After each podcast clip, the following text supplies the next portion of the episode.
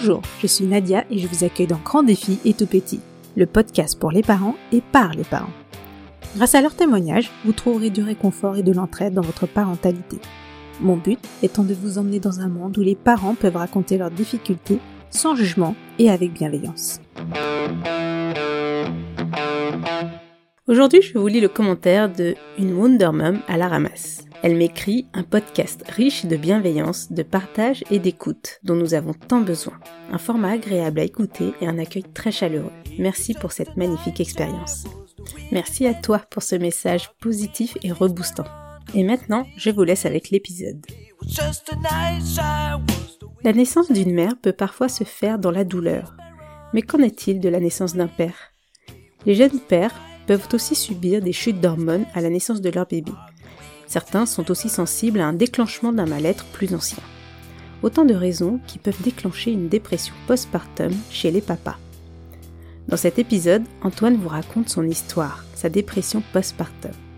Quelles en sont les causes? Comment elle s'est installée? Comment elle se manifestait? Et on revient évidemment sur la nécessité de sortir de l'isolement, de parler et de se faire accompagner. Bonne écoute euh, alors moi c'est Antoine, je suis l'heureux papa de deux filles, deux du coup des jumelles qui sont nées maintenant il y a 15 mois. Et voilà, avec ma femme, ça a été euh, un peu la surprise. Euh, c'était c'était juste quand on commençait à parler d'enfants que bah, nos filles ont pointé le bout de leur nez. On est en région parisienne, on revenait d'un voyage de plusieurs mois à l'étranger quand bah, elle est tombée enceinte. Donc euh, voilà, ça a un petit peu impacté du coup notre euh, vécu au niveau de la grossesse et au niveau de après de l'accouchement et des premiers mois parce que bah, le retour en France a été un peu euh, un petit peu précipité. On a appris là-bas que ma femme était enceinte, donc on était en Australie à ce moment-là. Et donc on a fait une première échographie pour pour dater un peu, enfin déjà pour savoir si vraiment elle était enceinte ou pas. Et du coup, surprise, elle était doublement enceinte. Donc euh, c'était une, euh, une belle surprise. Et donc c'est un petit peu, euh, ça a un peu précipité le retour en France, même si c'était prévu, c'était déjà dans les tuyaux. On a, on a un peu avancé le, le retour. Et, euh, et, puis voilà, le retour en France un peu, un peu chaotique quand même parce que euh, bah, pendant un an et demi, on avait, euh, on avait voyagé à travers le monde et puis à chaque fois, on était on était hyper bien accueillis, euh, c'était super facile de trouver un logement, de trouver un travail, enfin c'était pas compliqué. Et là, on revient dans notre pays natal et on nous fait bien comprendre que limite on n'est pas les bienvenus. Que euh, pour trouver un travail, euh, c'est hyper compliqué, que pour trouver un logement, il faut un travail, il faut trois fois et demi le montant du loyer, blablabla, bla, bla, tout ça. Mais bon, voilà, le retour a été un peu compliqué dans ce sens-là où nous on vivait euh, notre vie tranquille depuis euh, un an et demi en se disant que bah, la vie était euh, relativement simple, on demandait pas des, mille et des cents, hein, juste, enfin nous les boulots qu'on faisait c'était des travails d'usine, c'était dans les champs et tout. Mais tu reviens en France et là tu peux un peu exploiter les diplômes que tu as et au final on te dit que bah bah non, on veut pas de toi, ou même pour les logements, bah non, vous vous gagnez pas trois fois et demi le montant du loyer. Euh, enfin, franchement, on, s'est pris des, on s'est pris des stops euh, assez, euh, assez violents en plus. Enfin, il y avait vraiment pas de, de compassion. Enfin, c'était vraiment de la bureautique pure et, dure, quoi. Donc, heureusement, on est tombé sur des, des particuliers qui nous ont bien aidés, qui nous ont fait confiance et qui ont, voilà, qui ont bien voulu nous, nous louer leur appartement. Et après, du coup, bah, on a pu s'installer, on a pu trouver. Enfin, moi, j'ai pu trouver un taf, acheter une voiture, puis voilà, se remettre un peu dans le dans le bain, quoi. Mais euh, les premiers mois en France, ouais, ont été un peu, un peu durs. Ça a été, euh, ça a été assez, assez difficile à, à gérer. Euh, on n'avait pas besoin de ça. Déjà qu'une grossesse gémellaire, euh, c'est considéré à risque. Donc, euh, mine de rien, ça te trotte un peu dans la tête. tous les mois, il y avait des, des échographies, des prises de sang. Enfin, tout était bien, bien calé, quoi. Et donc, voilà, on n'avait pas besoin de ça à ce moment-là.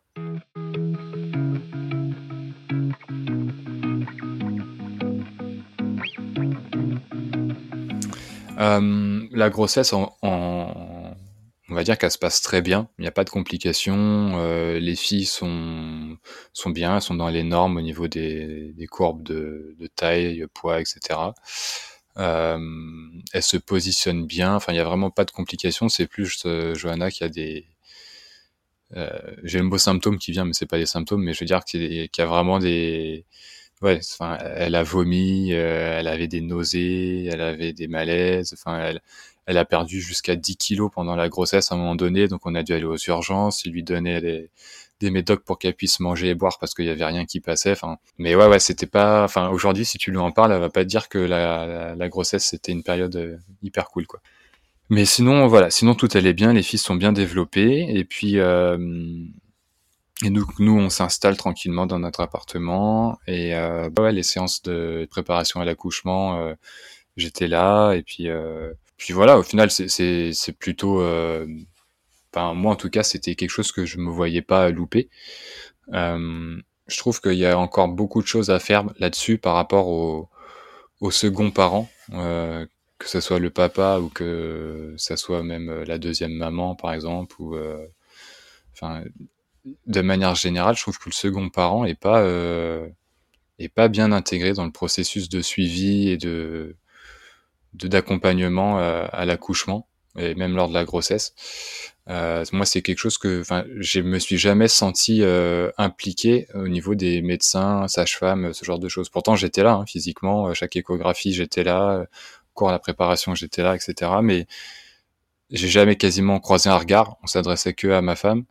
Euh, j'ai jamais échangé avec eux spontanément, sauf si c'était moi qui posais une question. Mais donc c'était un, peu, je dis pas que c'est que c'est mal, hein, mais je sais très bien que et c'est normal que la maman soit le centre de l'attention parce que euh, c'est là c'est là que se trouve le principal euh, principal risque au niveau des, des bébés quoi, du développement des bébés. Mais à côté de ça, je pense que le second parent, si tu l'intègres pas, c'est euh, c'est compliqué derrière pour en tout cas, je parle pour les papas, pour entamer ta vie de, de, de jeune papa, parce que mine de rien, il y a ce décalage déjà de base physiologique qui fait que bah, nous, en tant que papa, on ressent pas euh, la même chose que les mamans.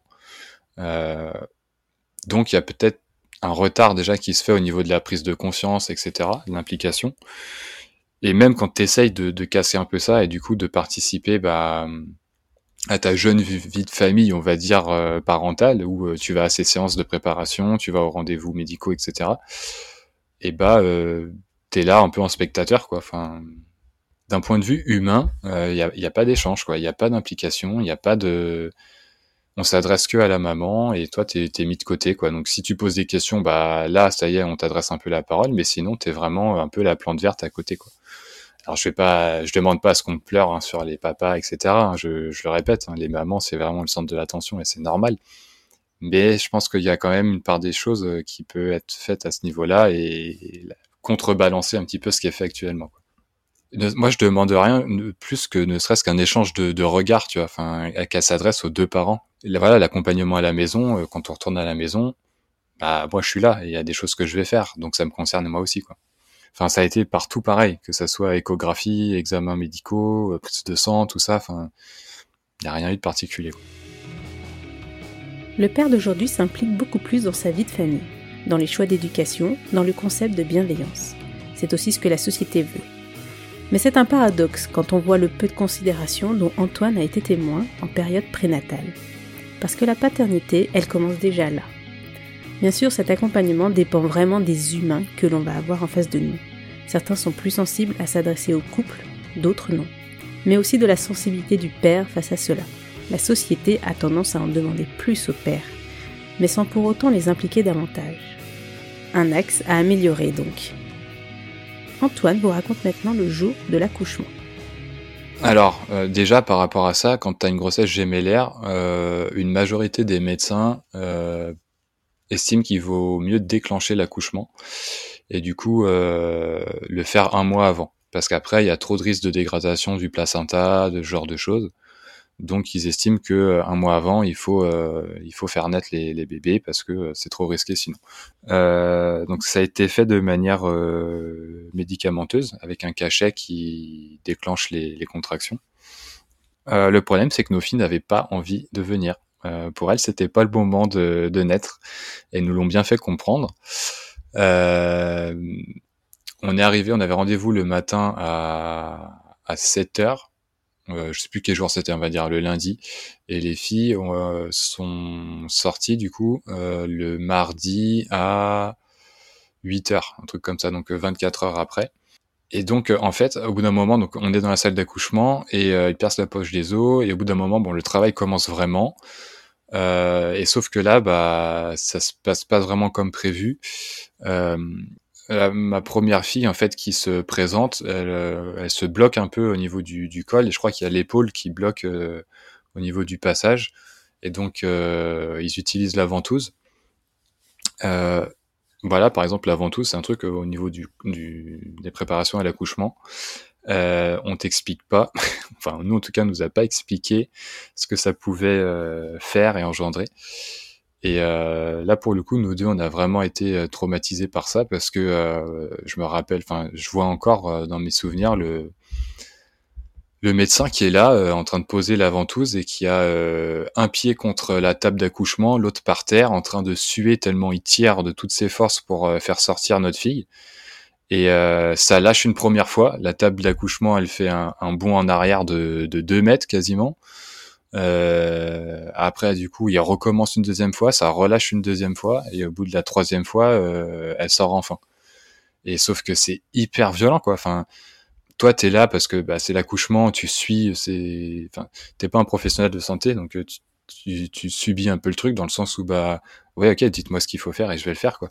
Mais euh, mais c'est plus après que, que je me dis avec le recul maintenant que c'est quasiment que c'est inadmissible de faire euh, subir ça à un, à un, enfant quoi. Alors après je comprends hein, les les intentions des, des médecins, c'est le, le, but c'est de faire sortir l'enfant, c'est de le faire naître dans les meilleures euh, conditions possibles dans le sens où euh, si ça ça n'existait pas, bah je sais pas comment ça aurait pu se passer autrement. Donc il faut forcément à un moment donné que les enfants sortent mais franchement quand je vois comment ça s'est passé, c'était horrible. Aujourd'hui, moi j'ai encore de la culpabilité d'avoir fait vivre ça à ma fille quoi. C'est du coup elle avait un torticolis après euh, pendant plusieurs temps euh, après la naissance. Mais mais quand je vois la, pression que c'est exercé sur un corps encore vierge de tout ça quoi. Enfin quand les enfants sont dans le ventre c'est c'est la pesanteur quasiment quoi. Donc euh, là d'un coup il y a une grosse pression comme ça qui se met sur sa tête, ses cervicales, enfin sur tout le corps. Enfin bon bref. Donc après, bah, elle, elle sort, euh, première fille, elle sort, et la deuxième, euh, qui était bien positionnée à la base, voit que bah il y a de la place et elle se retourne en fait. Donc euh, maintenant, elle elle met les pieds en fait en position pour sortir.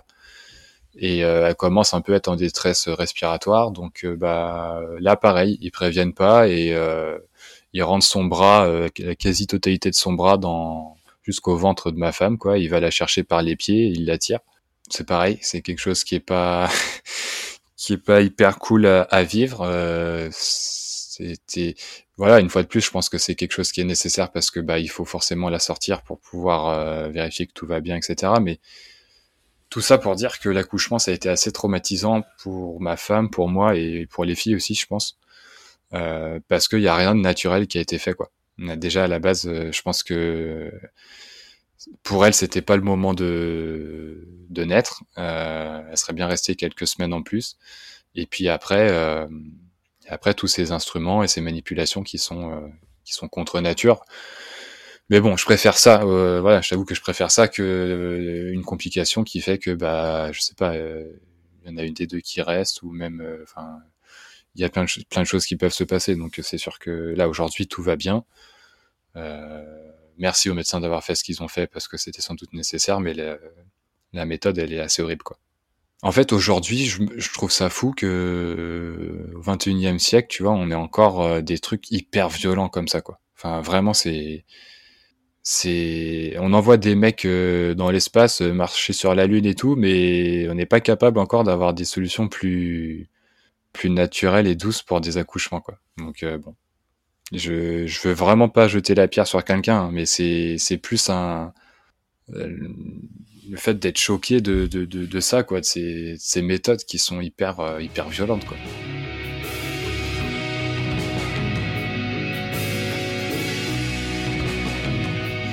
Bah, tout de suite après, euh, tout allait bien pour elle, hein, à part euh, bah, le petit torticolis pour Sacha, euh, qui est restée aussi un petit peu après en, couveuse avec les UV là, parce qu'elle avait la, la jaunisse. Donc, mais bon, c'est rien de rien de grave. Hein, donc tout allait bien quoi. Elles ont fait la, la TT directement à la naissance. Elles ont elles ont vécu leur vie de bébé normalement. Il n'y avait pas de complications. Par contre, pour Johanna, tout de suite après la euh, tout de suite après la naissance des filles, euh, elle a très rapidement, on était encore en salle d'accouchement, elle était en train de donner la, la tétée de, bienvenue aux filles et euh, très rapidement, elle a senti une grosse douleur euh, au niveau de l'anus et en fait, elle a fait une thrombose anale. En gros, quoi, c'est un, un, caillot qui vient qui vient bloquer la circulation. Enfin, je, je, je, suis pas vraiment rentré dans les détails, mais c'est quelque chose qui fait horriblement mal parce que cette zone du corps, c'est une des zones où il y a le plus de de récepteurs euh, à la douleur, quoi, euh, aux sensations. Et en fait, euh, à partir de ce moment-là, donc de 8 heures à peu près jusqu'à, je sais pas, il devait être, il devait être midi, un truc comme ça. elle a demandé à mourir, clairement. Elle disait, faites quelque chose, mais achevez-moi, quoi. Enfin, et ça, ça a été hyper hyper violent, hyper dur à entendre, hyper euh, traumatisant pour moi parce que euh, bah, à côté de ça, j'avais mes filles dans le berceau qui venaient de naître et j'avais ma femme à côté qui demandait à mourir. Euh, et j'avais bah, personne qui venait. Des fois, il y avait une sage-femme qui venait en disant on essaye de joindre des médecins, mais personne ne vient, personne n'est disponible. du coup, bah, Johanna, elle, se mettait des doses de, de péridurale ouais, qui restaient. Euh, mais ça faisait rien. Elle faisait des, des, chutes de tension, elle perdait connaissance. Euh, après, elle revenait et quand elle reprenait connaissance, euh, elle hurlait de douleur. Elle demandait vraiment, textuellement quoi. Quand t'entends ta femme dire je laissez-moi mourir, enfin, c'est alors qu'elle vient de donner la vie, enfin, c'est horrible quoi.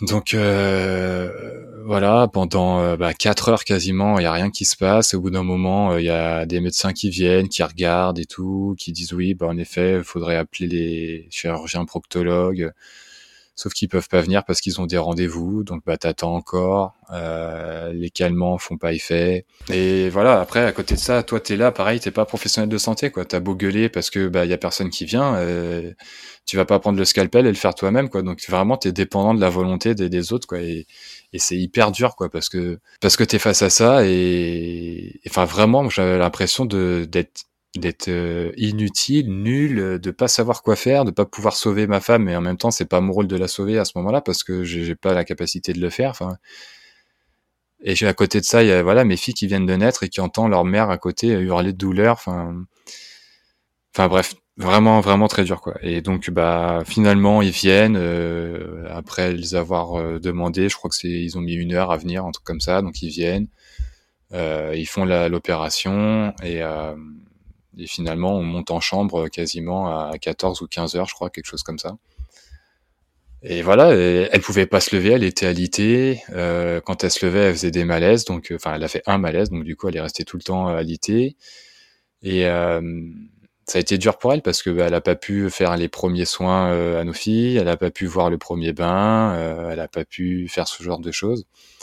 Euh, elle pouvait même pas s'asseoir dans le lit pour aller prendre euh, dans les berceaux à côté d'elle pour aller mettre à téter ou genre de choses. Donc moi, je suis resté une semaine à la maternité avec elle. Et c'est moi qui me levais, qui lui donnais les, filles pour qu'elle tète, c'est moi qui allais donner les bains, etc. Mais euh, et voilà, pour elle, ça a été hyper dur parce que bah, en dehors du fait qu'elle était vraiment mal physiquement, quoi, qu'elle avait une tension hyper basse, qu'elle faisait toutes ces choses-là, elle a l'impression qu'on lui a enlevé le fait de pouvoir euh, pouvoir vivre ses premiers instants avec ses, filles qu'elle pourra plus jamais revivre quoi. Aujourd'hui ça va, elle a elle a je sais pas, il faudrait que je lui redemande, mais je sais pas si elle a vraiment accepté ça, mais en tout cas elle s'est faite une raison euh, en se disant bon bah maintenant je vais faire d'autres choses par rapport à ça, mais ça en effet c'est quelque chose qu'on lui a plus ou moins enlevé et qu'elle pourra jamais revivre quoi.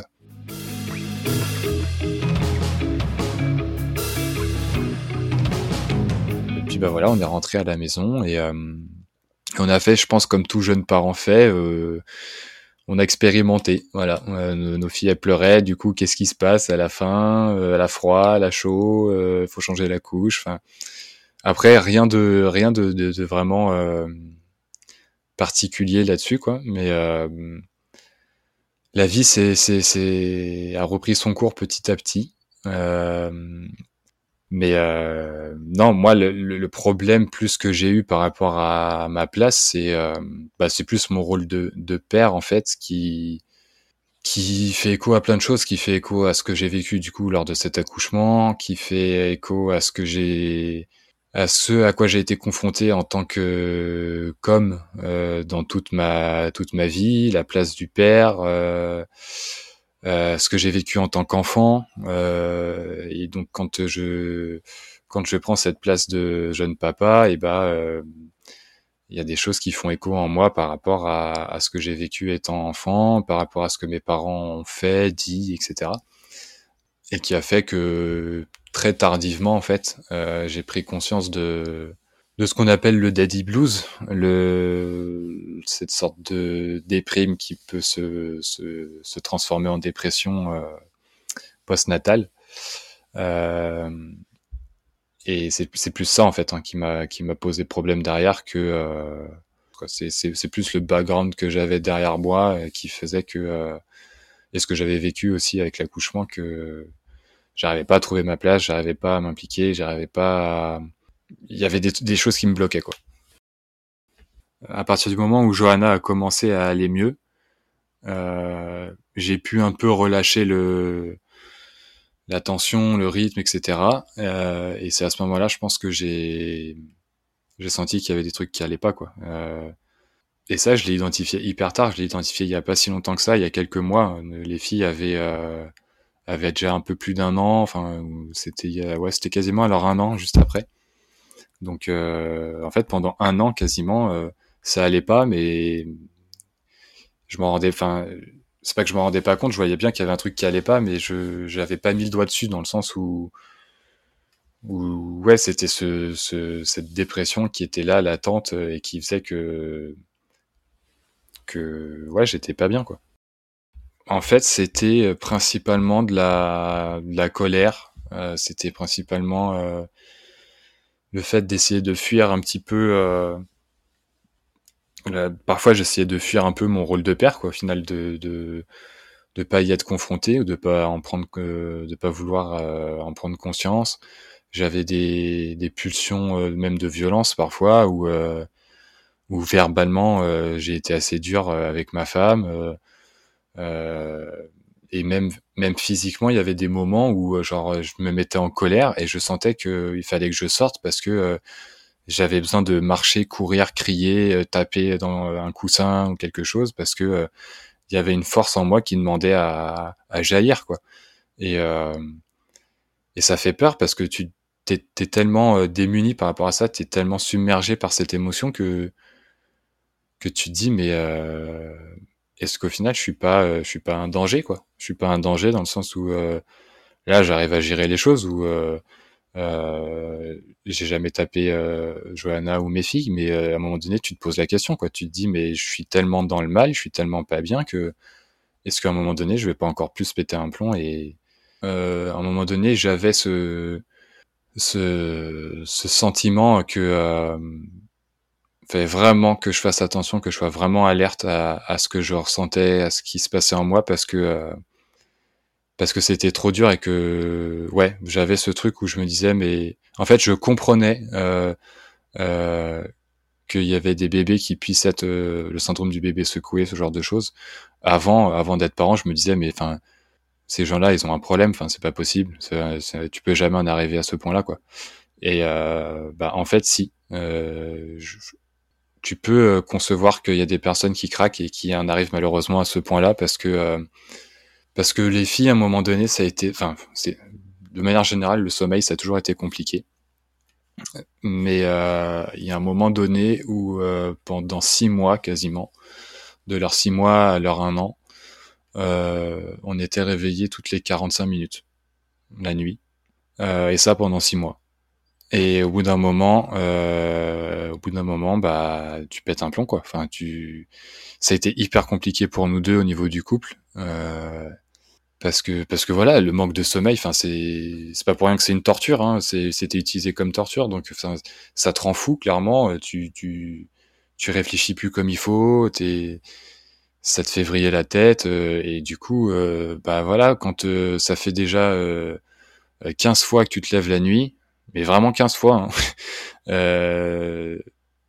au bout de la 16e fois tu tu comprends pas quoi déjà pourquoi les, tes filles elles pleurent et tu te dis mais j'essaye de tout faire pour que ça se pour que ça aille bien. Enfin toi tout ce que tu veux c'est que tes enfants aillent bien mais t'as as une réflexion qui est complètement biaisée par par par cet état de fatigue qui fait que tu tu vrilles quoi. Et donc ouais il y a des moments où je me disais mais faut qu'on trouve une solution parce que là c'est plus possible. Enfin je en plus de ce manque de sommeil, il y avait cette, cette dépression, donc euh, les, deux mélangés, enfin tu te dis mais je vais jamais m'en sortir quoi.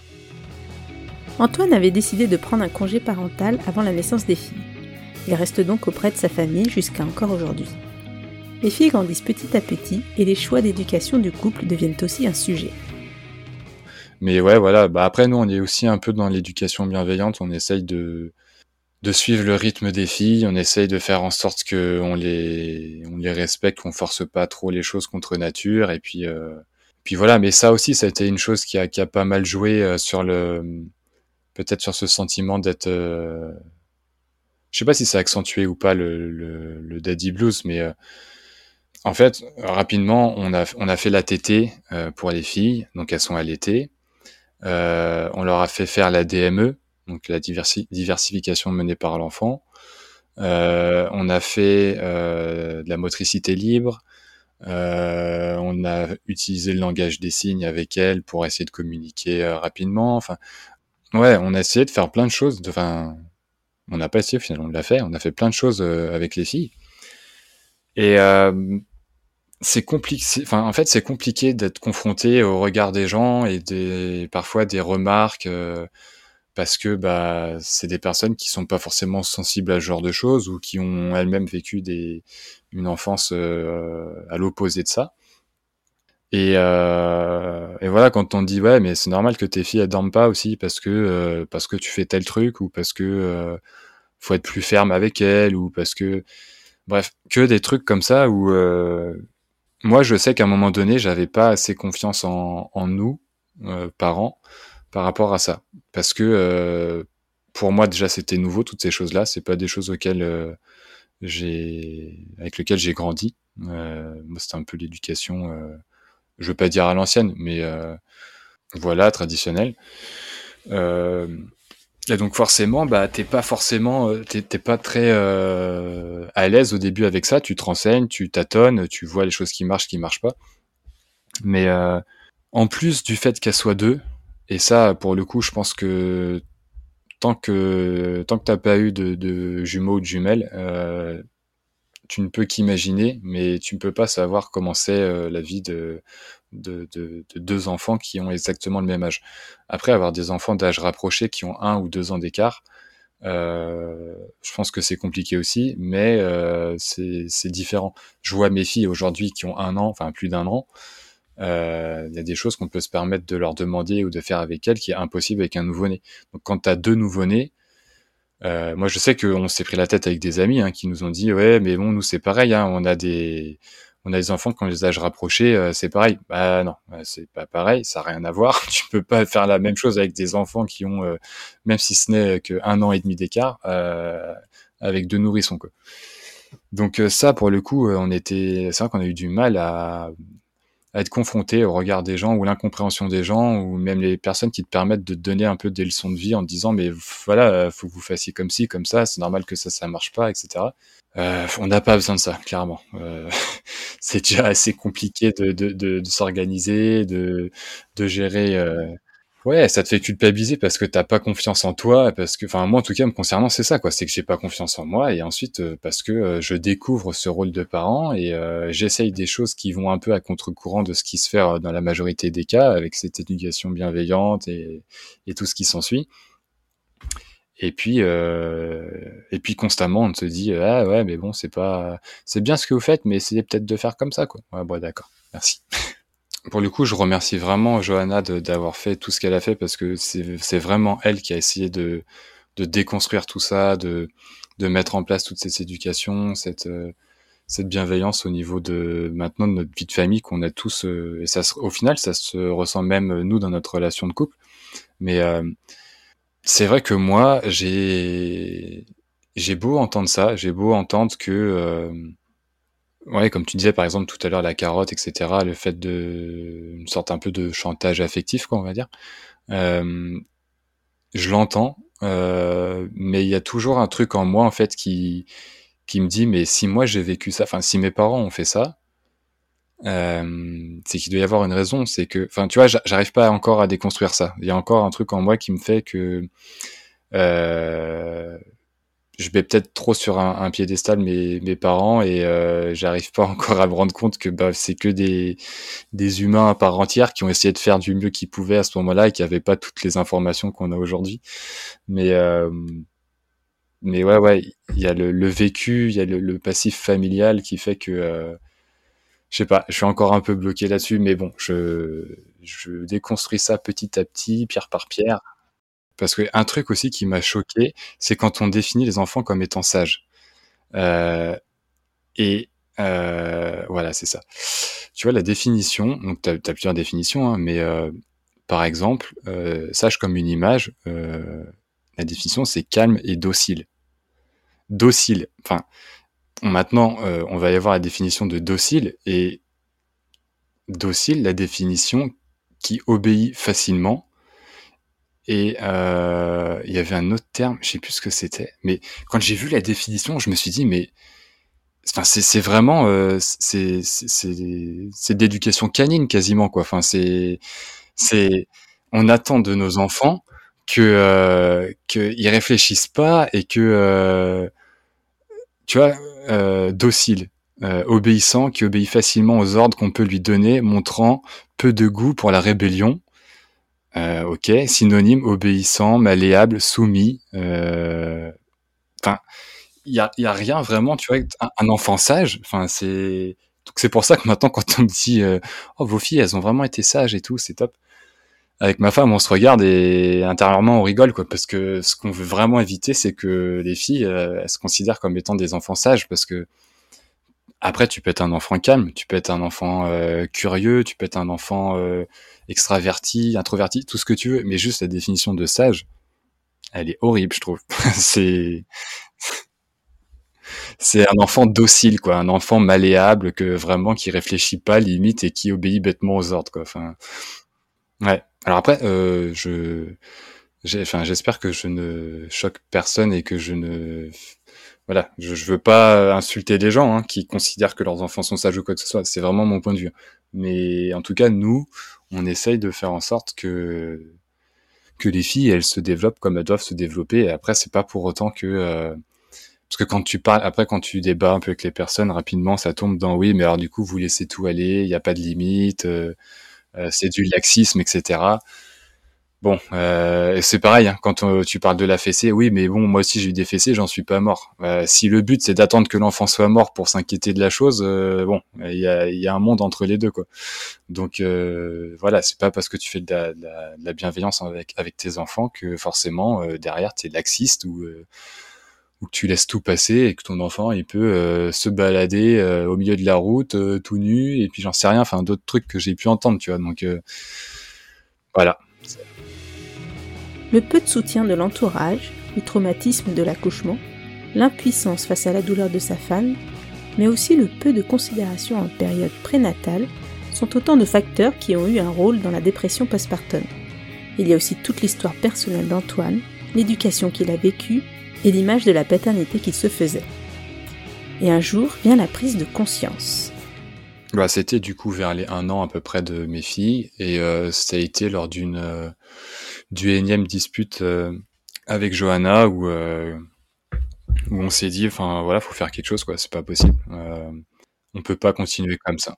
Elle me reconnaissait plus et elle était même arrivée à un stade où elle me faisait plus confiance ou même parfois je lui faisais peur parce que bah parce que ouais, je, je, je, pétais littéralement un plomb et que je correspondais plus à, à la personne que j'étais avant, quoi. Et, et aujourd'hui, ça va mieux. Euh, c'est assez récent, mais euh, encore aujourd'hui, il y, a des choses parfois où où elle me dit, elle me fait, il y a eu tellement de choses qui se sont passées que ça va revenir petit à petit, mais voilà, euh, quand je sens que tu es fatigué ou que tu es un peu tendu, bah, je me dis est-ce que ça va pas revenir quoi? Donc voilà, toute cette année qui a été compliquée fait encore aujourd'hui fait encore mal aujourd'hui quoi parce que même si ça va mieux, bah c'est il y a encore des restes, il y a encore des, des résidus de tout ça et et voilà quoi. Après, euh, faut se reconstruire et puis le c'est vrai que ce daddy blues, cette dépression postnatale, tu, enfin moi clairement, je n'avais jamais entendu parler quoi. je n'avais jamais entendu parler, jamais entendu le mot, jamais. Euh... Je savais que euh, il y avait le baby blues qui existait, euh, qui est pas la même chose que euh, que la dépression postpartum, mais voilà, je savais que ça, ça existait, mais pas pour les, les papas quoi. Parce que voilà, l'image aussi que de manière générale dans la société qu'on retranscrit des, des papas, bah c'est un peu à l'ancienne quoi. C'est le papa qui va travailler, qui est là, euh, qui s'implique, on va dire, euh, vers l'âge de 2-3 ans de ses enfants parce que ça commence à être intéressant, mais avant, bah c'est le travail de la mère quasiment quoi. Je schématise, hein, je pousse un peu à l'extrême, mais c'est un peu ça quoi. Donc euh, ouais, je et je pense que voilà, j'étais en plein dedans et forcément quand euh, je me suis dit je vais être papa, bah inconsciemment c'était ça sans doute l'image que j'avais quoi, c'est que ça allait être cool et puis euh, on allait vivre une vie de famille et, tranquille et on allait faire du vélo au parc euh, le samedi après-midi avec les filles derrière quoi. Sauf que bah déjà c'est pas tout de suite que ça arrive et ensuite ça se passe pas forcément comme ça quoi.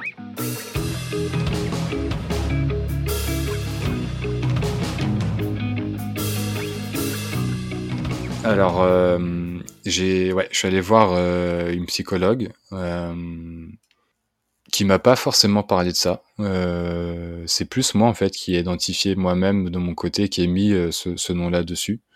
Euh, et en fait, j'ai j'ai ouvert la page Daddy Blues sur Instagram par rapport à ça parce que parce qu'entre le moment où je suis allé la voir, euh, ça correspondait justement au moment où, où j'avais fait des recherches de mon côté par rapport à ça pour essayer de comprendre un peu en parallèle ce qui pouvait m'arriver.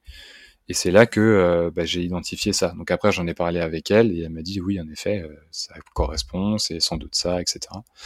Euh, mais spontanément, c'est pas elle qui a mis le, le, le nom de, de, de, ça dessus, quoi. Et donc, donc voilà, ouais. Après, j'ai entamé un travail avec elle. Euh, et au final, s'il y a des personnes qui qui écoutent ce podcast et qui se reconnaissent en moi, ou même des mamans hein, qui reconnaissent euh, leur euh, leur compagnon ou compagne, ou enfin peu importe, euh, ou même un ami qui vit ça, etc. le principal conseil que je peux donner, c'est d'en parler c'est d'en parler déjà, de verbaliser le fait que, bah, ok, il y a un truc qui va pas, il y a un truc en effet qui, est compliqué, qui, qui tourne pas rond. Enfin, après, on l'appelle comme on veut, on le schématise comme on veut, mais euh, voilà, identifier qu'il y a quelque chose qui, pose problème et euh, après essayer de mettre des solutions en place. Donc, si c'est pas possible de, de faire ça au niveau du couple, et bah en parler avec un professionnel de santé. Malheureusement, euh, c'est assez peu connu, c'est assez peu reconnu, euh, parce qu'il y a des professionnels de santé qui sont pas du tout sensibilisés à ça, et quand tu leur en parles, ils te disent non, non, c'est juste que voilà, vous avez vécu une période compliquée, euh, ça va revenir, prenez un doliprane, voilà. Et malheureusement, il y en a pas mal hein, quand même, donc c'est en train de changer petit à petit au niveau des mentalités, des formations, etc. idéalement, c'est bien de trouver un, professionnel, donc euh, psychologue, psychiatre, euh, et qui est spécialisé dans la périnatalité. C'est toujours un plus. Euh, mais bon, déjà, si on arrive à, trouver un, psychologue ou un psychiatre avec qui ça marche bien, c'est déjà super. Ouais. Pendant longtemps, même avant, euh, avant que les filles soient là, on avait l'habitude de, de voir une sophrologue avec qui ça marche vraiment bien. On a vraiment pu euh, grandir chacun de notre côté par rapport à nous-mêmes, euh, nos, nos, schémas familiaux, notre enfant intérieur, etc. Euh, et du coup, on a fait plusieurs séances avec elle où, euh, où on a pu un peu identifier des, ouais, des, des choses qu'on avait à se dire, des reparler de cet accouchement qui était traumatisant aussi bien pour elle que pour moi. Et, euh, et ouais, ouais, c'était c'était intéressant parce qu'il y a vraiment quelque chose à, à, ressortir de ça, quoi. C'est plus, euh, ouais, c'est plus être en paix avec l'enfant intérieur, dans le sens où euh, essayer de déconstruire un peu le le cadre que je me suis mis autour de moi, le, les schémas que j'ai acceptés, que j'ai validés et que j'ai que j'ai j'ai essayé au début de, de retranscrire inconsciemment, enfin ce genre de choses, euh, qui fait que bah la personne que je suis aujourd'hui, l'adulte que j'ai construit, euh, aujourd'hui moi me correspond plus parce que j'ai pris conscience de tout ça et euh, et euh, et c'est compliqué de d'accepter ce d'accepter ce que j'ai vécu, d'accepter les, les rancœurs que j'ai ou la, les volontés de vouloir euh, sauver comme ça. Euh, par exemple, Johanna l'accouchement et c'est vouloir la sauver alors que bah je peux pas forcément la sauver quoi. J'ai beau vouloir, il y a des choses que je peux pas faire. Euh, après, il y a, y a, des choses, y a des histoires familiales qui font aussi que c'est compliqué, mais je vais pas rentrer dans les détails dedans, là-dedans, mais voilà, tout le, tout le background familial que tu as, tout ce que tu as vécu, forcément, ça t'impacte aujourd'hui. Et c'est plus ça, en fait, qu'on essaye de, de, de, déconstruire. Mais à un moment donné, j'étais vraiment, vraiment pas bien. Et avec Joanna, on s'est dit, mais peut-être qu'il faut même un, traitement euh, médicamenteux, enfin, antidépresseur, anxiolytique, euh, pour euh, voilà, essayer de réguler l'humeur ou ce genre de choses. Donc, pareil, hein, il y a des CMP qui existent, qui sont des structures qui permettent de d'être suivi par un, psychiatre et ou un psychologue. Euh, c'est gratuit, il y en a dans chaque département. Euh, donc voilà, si, des personnes écoutent et sentent que vraiment ça va pas, bah, ne pas hésiter à y aller. Malheureusement, euh, les délais sont hyper longs. En tout cas, moi, je suis en région parisienne et c'est tu vois, encore aujourd'hui, j'y suis allé il y a genre, je sais plus, trois mois, un truc comme ça. Et euh, j'ai toujours pas été rappelé. Donc euh, voilà. Mais après, il y a des, il y a quand même des, des, infirmiers, des infirmières qui sont là pour écouter, des rendez-vous qui peuvent être mis en place. et s'il y a vraiment urgence ou quoi, il y a quand même des solutions qui peuvent être trouvées dans ces structures-là. C'est gratuit et ça n'engage en rien quoi. Donc euh, ne pas hésiter à aller consulter pour essayer de trouver une solution plutôt que de s'enfermer dans son mal-être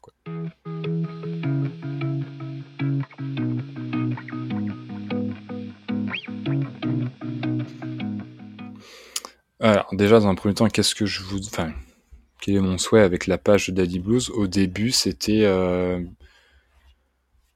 euh, la genèse un peu du compte, c'est de vouloir euh, juste témoigner de ce qui s'est passé et de, ce que, moi personnellement j'ai vécu et essayer d'avoir des témoignages d'autres parents qui ont qui ont été confrontés comme ça à une déprime ou à une dépression postnatale pour le papa.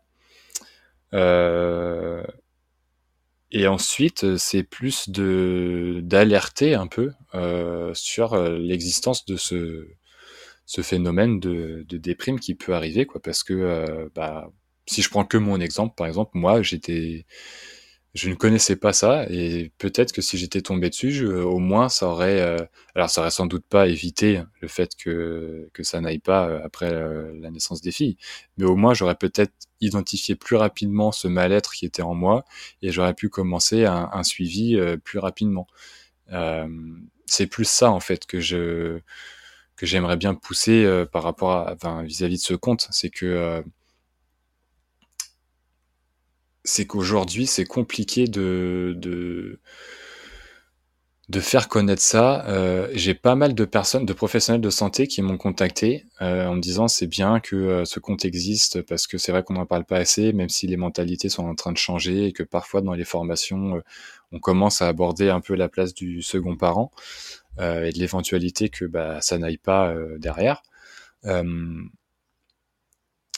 c'est important que ces professionnels, du coup, euh, soient impliqués dans le processus de, suivi et d'implication du second parent. Euh, J'ai des, sages-femmes qui m'ont contacté aussi, qui me disaient que maintenant, il y avait un pan de leur formation qui traitait de, de ça. Il y a l'OMS aussi, je crois que c'est en 2015 ou quelque chose comme ça, qui a qui a poussé au niveau des sages-femmes en, essayant de faire en sorte que l'implication du second parent soit plus présent lors des suivis de grossesse, etc.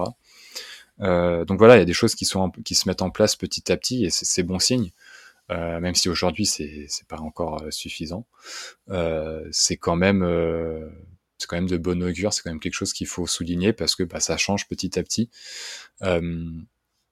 et puis mon, mon souhait, ouais, c'est que, enfin, comment faire pour que ça change? Bah déjà, c'est via des, des, des grosses des gros noms comme ça, comme l'OMS ou comme des, des, associations qui peuvent faire que bah on en parle plus, que ce soit plus connu. Et ensuite, enfin vraiment, je pense honnêtement que c'est pas compliqué juste de d'essayer d'impliquer un peu plus le second parent.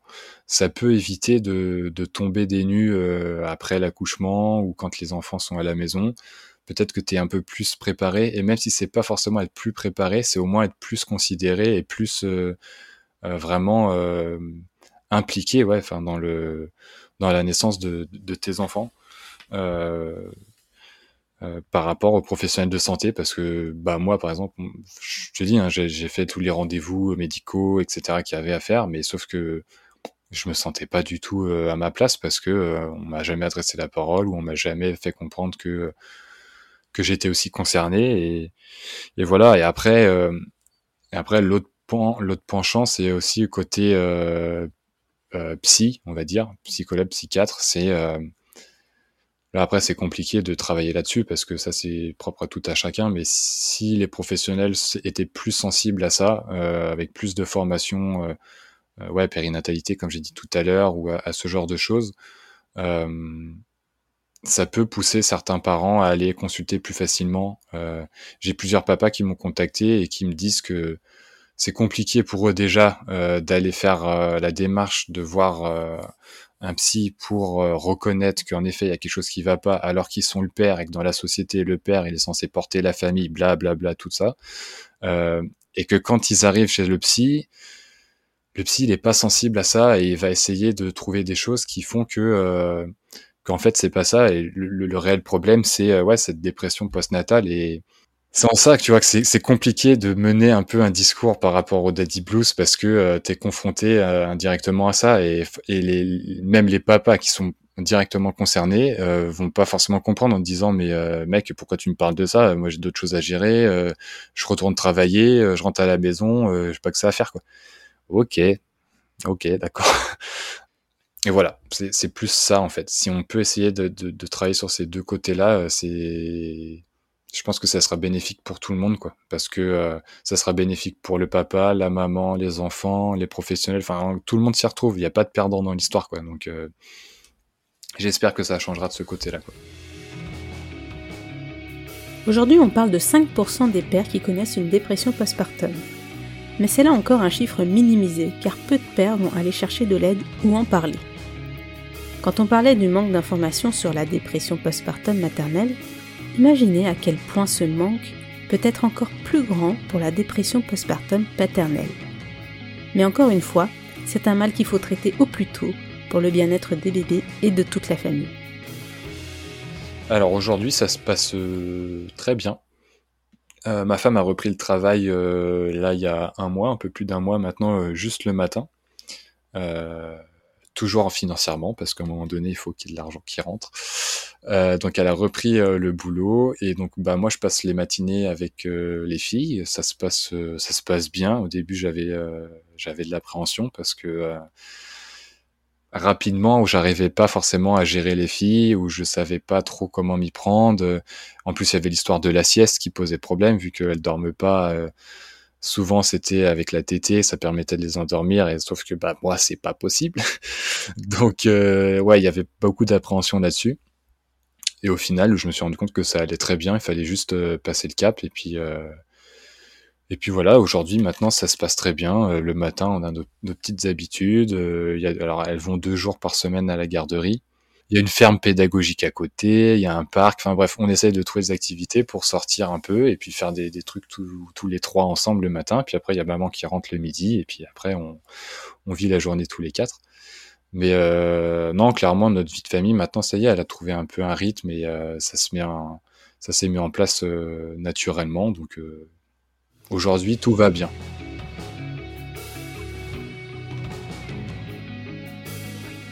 Antoine nous livre maintenant son défi facile. le sommeil. Non, je déconne. je sais pas, je dirais comme ça. je dirais il y, a pas mal de choses, mais euh, la bienveillance de manière générale, en fait, euh, parce que c'est c'est quelque chose pour moi au tout début quand euh, on en a parlé avec Johanna, je me disais oh là là là là, qu'est-ce que c'est que ça? Ça va être compliqué à mettre en place parce que, comme je disais tout à l'heure, moi j'ai pas grandi avec ça, donc au début peut-être même que j'y croyais pas trop. et puis je me disais, enfin, est-ce que vraiment ça va fonctionner? Est-ce que vraiment les filles vont être capables de faire ça et tout? Et au final, tout se fait naturellement, tout se passe très bien. Euh, à partir du moment où justement tu es bienveillant, euh, enfin, je vais parler pour moi, à partir du moment où nous, on a été bienveillants avec les filles, euh, tout s'est fait naturellement et on a été hyper surpris du développement euh, qu'elles ont eu, hyper rapide, hyper facile. Donc euh, ouais, je te dirais la bienveillance de manière générale parce que nous, en leur faisant confiance, elles nous ont prouvé que bah tout se passait très bien et qu'on n'avait pas forcément besoin de, de pousser d'autres leviers euh, qui étaient un peu inutiles en fait. Quoi. on est vraiment content de ça en tout cas. Merci beaucoup Antoine. Tu as fini par trouver ta paternité et je suis vraiment contente que toute la famille soit heureuse et à sa place. Si cet épisode vous a plu, n'hésitez pas à me laisser un commentaire et 5 étoiles sur Apple Podcast. Ça m'aide beaucoup en visibilité et surtout ça me motive à fond pour continuer ce podcast. Vous pouvez aussi me retrouver sur Insta où vous pouvez me taguer sur cet épisode en story et je vous repartagerai. J'ai lancé aussi une newsletter pour vous en apprendre plus sur mes invités et partager d'autres podcasts dans le même thème. Le lien est dans la description. Si vous avez également des sujets qui vous tiennent à cœur ou que vous souhaiteriez voir traités dans un prochain épisode, vous pouvez me l'indiquer en commentaire Apple ou sur les réseaux sociaux, je les prendrai en compte. Portez-vous bien et à très vite.